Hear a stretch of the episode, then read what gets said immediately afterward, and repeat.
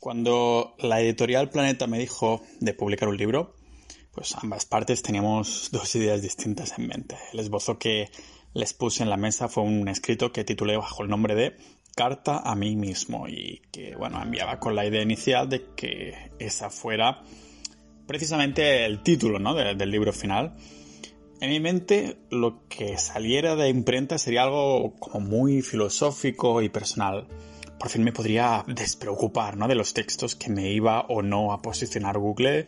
Google, atención, y podría expresar lo que me diera la gana, ¿no? En este sentido, como pronunciar las cosas como quisiera, como por ejemplo Google en vez de Google.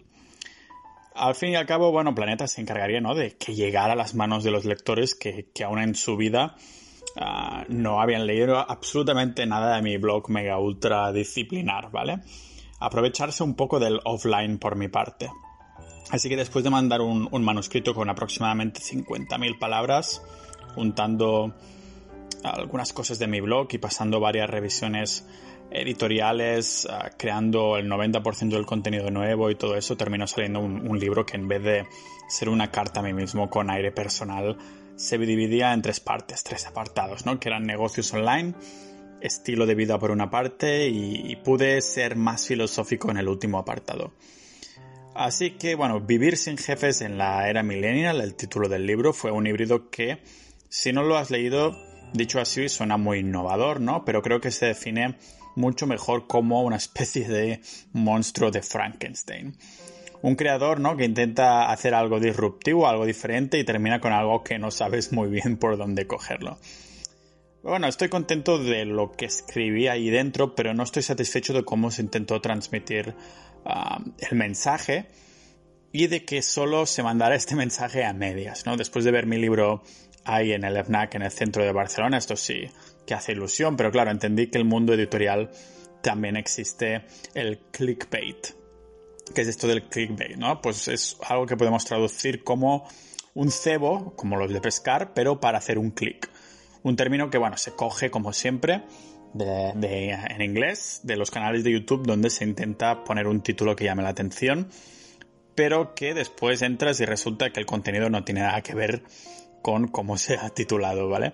Algunos de estos vídeos a veces van incluso demasiado al extremo, llegando a poner cosas que son totalmente mentira, haciendo que el usuario pues pulse y se encuentre con un contenido que es lo opuesto a lo que se decía en el título, y eh, por lo tanto lo que se espera, ¿no? No creo en este. En, esta analogía igualmente, no creo que el libro que publiqué mintiera, pero sin duda iba cargadito de clickbait. Eso de vivir sin jefes en la era milenial, ¿no? Un título que parece querer vender cómo vivir sin jefes en la era milenia, pero en verdad yo como autor quería transmitir que así es vivir sin jefes en la era millennial. Así que después de la venta de unos pocos miles de ejemplares y de ver algunas de las reseñas que hay por internet, pues me di cuenta que lo que realmente hizo comprar el libro a los potenciales lectores no fue su contenido, no es que paginaran ahí en el FNAC o en el corte inglés y dijeran pues lo compro, sino que fue el título en sí, ¿no? Eh, también el diseño currado de portada, la maquetación y un título que como digo se vende demasiado bien.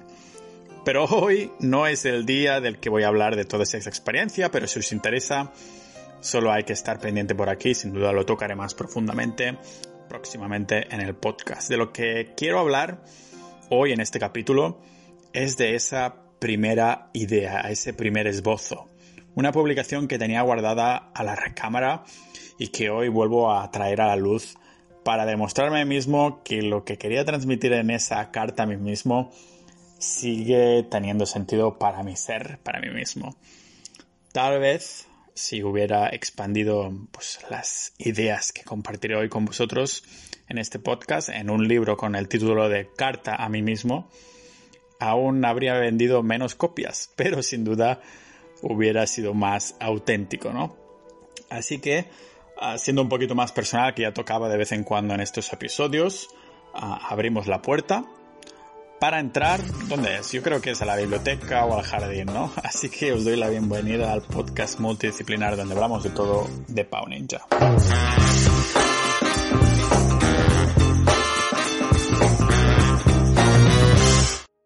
Solo quería enviarte esta carta para recordarte algunas cosas que a veces parece que olvidas. No eres nada. La mayor lacra del mundo no es la industria cárnica, ni el machismo o el racismo. Es el ego y de aquí salen todas estas pestes. Soña muchas las veces que piensas que todo depende de ti, que tienes más poder que el resto del mundo solo por lo que piensas o que vales más por sea cual sea la historia que te cuentas. Al final todos nos pudrimos en el suelo cuando morimos. En aquellos momentos que no escuchas es porque dejas que el ego te tape los oídos, te cierra la mente porque piensas que ya sabes lo que te están diciendo o que tu opinión vale más. Llegas a pensar que tu opinión a lo mejor es mejor y solo sonríes. ¿Cuándo fue la última vez que cambiaste de opinión? Si solo tienes que hacer caso a una cosa de esta carta a ti mismo, que sea este punto, que entiendas que no vales más y que lo que crees que vales es por la imagen que tienes de ti mismo y las milongas que te cuentas.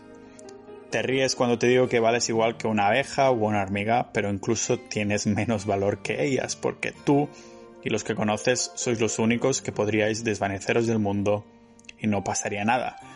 De hecho, las, vidas de los otros seres incluso mejorarían. Lo eres todo, Precisamente tú no vales nada y por lo tanto tampoco los otros. Así que no seas calzonazos y no dejes que te mangoneen. Que debas controlar tu ego también significa ser consciente del de los demás. Aléjate de los que solo hablan de ellos y no quieren más que validación. Busca los que tienen cosas que decir, pero también a preguntar con una mente dispuesta a cambiar de opinión Ah, si se dan cuenta que sus ideas no tienen suficiente información o argumento. Ya sabes que no estoy hablando de gente interesante per se, pero de aquellas personas que hablan con pasión, escuchan lo que dices, dan su punto de vista y están dispuestas a que les choquen. Les choquen no solo en la mano, pero de mente, con palabras y actos inesperados precisamente porque debes ser consciente de lo que vales, tenlo presente cada vez que haces o, dices algo que quieres decir algo que te dé vergüenza. Ten presente que eres capaz de, de todo porque tu vida no tiene repercusión a nivel universal. Si la cagas en algo, que sea porque lo has hecho, no porque no tuviste huevos pensando que tu acción dependía todo lo que está vivo, lo que está vivo cuando en realidad no vale nada. La respuesta siempre es no, a menos que preguntes. Si no preguntas, ¿cómo vas a tener la opción de que te respondan con un sí? Deja de quejarte de las oportunidades que no tienes y culpar a factores externos. Épocas de sequías sexuales, faltas de amigos al llegar a un, lugar nuevo, cuando ese dinero no llega, el cansancio de aquel día que no puedes explicar, no atreverte a preguntar a la chica para tomar un café. La lista es infinita, pero lo que es finito son las excusas que te pones para no tomar acción en lo que sea. Lánzate en situaciones donde abunde lo que te falta y aún así, si sigues sin conseguir lo que quieres, será tu responsabilidad por no haber preguntado. Crea un estilo de vida lleno. Puedes divagar por un camino oscuro, feo y desagradable esta puede ser tu vida. O puede que te empieces a fijar en los alrededores y entiendas que, aunque no sepas a dónde te diriges exactamente, te das el tiempo para fijarte en las flores, los animales, las abejas, el sol, las nubes, el horizonte, la compañía, el tacto de las plantas y el suelo. Y por eso debes respetarlo, porque no es un hecho lo que estás pasando, son sentimientos. Por lo tanto, sabrás que eres feliz, estás enamorado, tienes éxito cuando no tengas la necesidad de definirlos, cuando tengas un estilo de vida tan lleno que no hay espacio para definiciones o coloquios intelectuales para estos términos. La ejecución fue mejor que el resultado.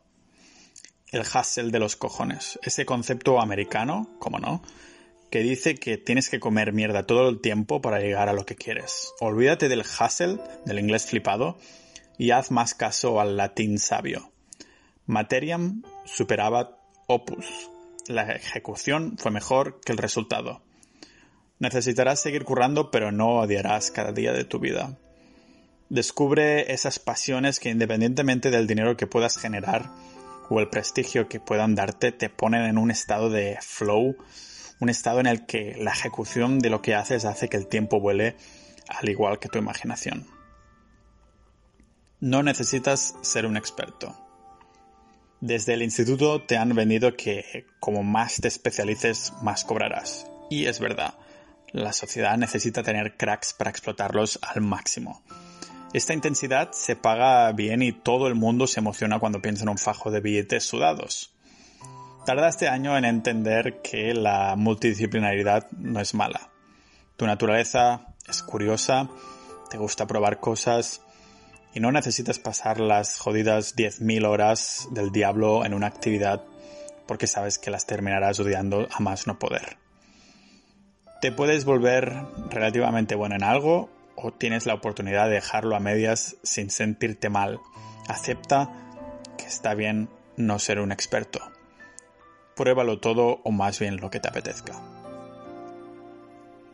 Intenta recrear lo que tienes en un plato.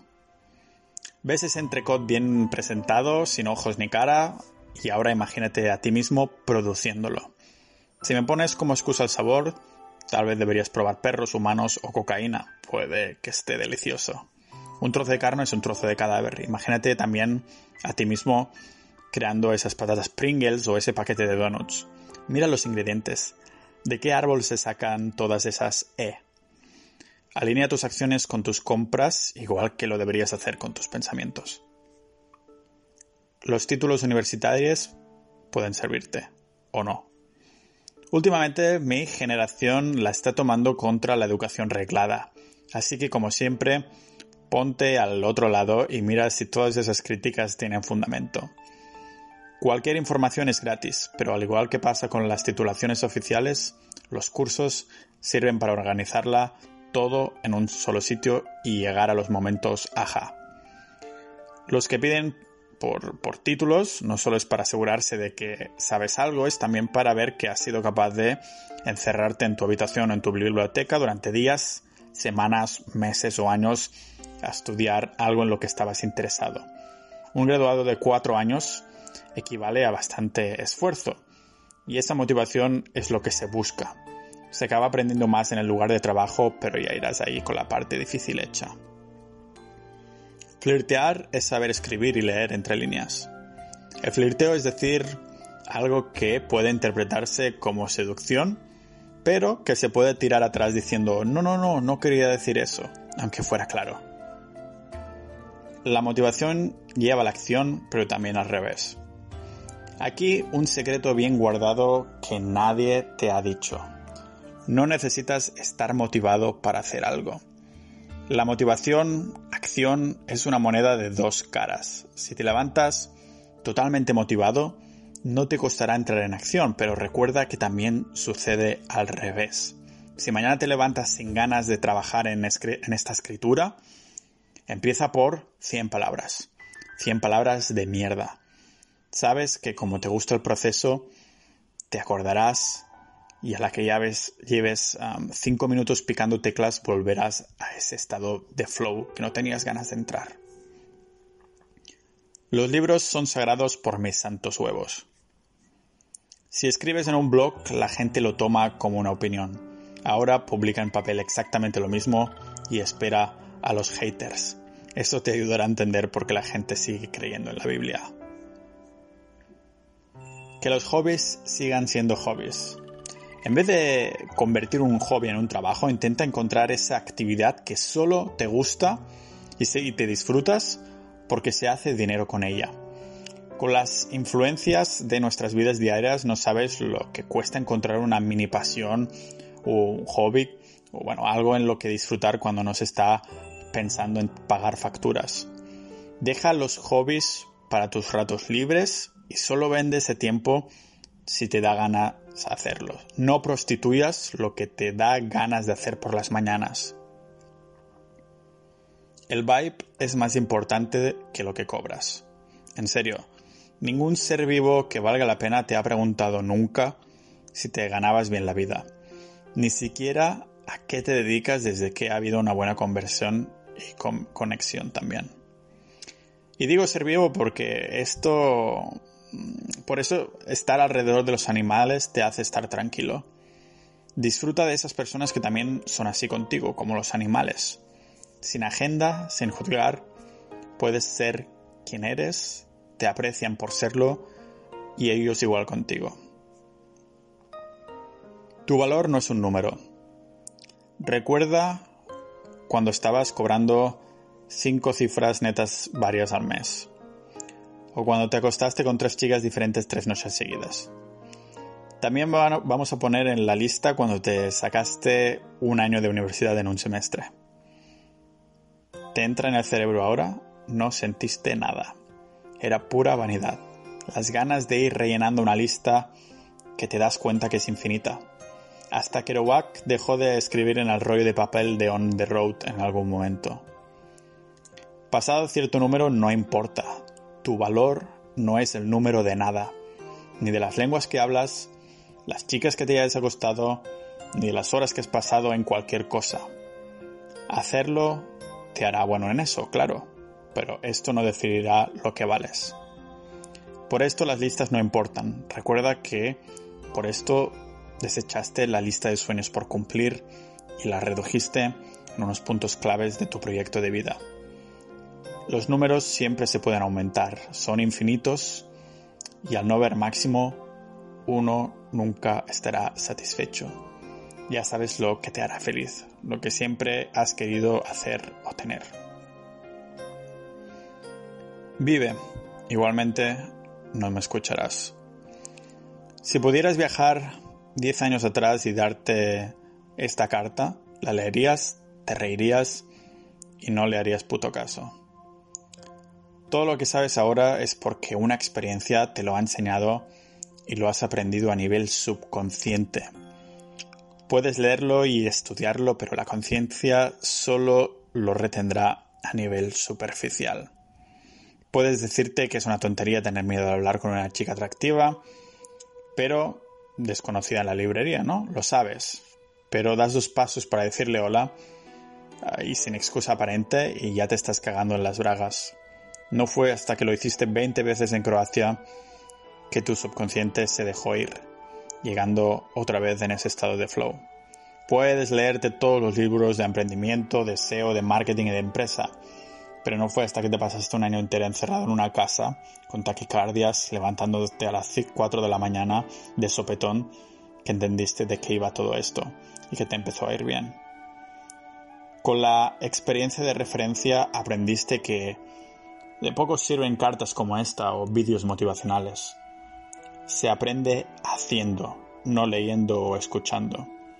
Pero igualmente no me escucharás. Al fin y al cabo, esto no deja de ser otro de estos consejos teóricos que no te servirá de nada si no lo llevas a la práctica.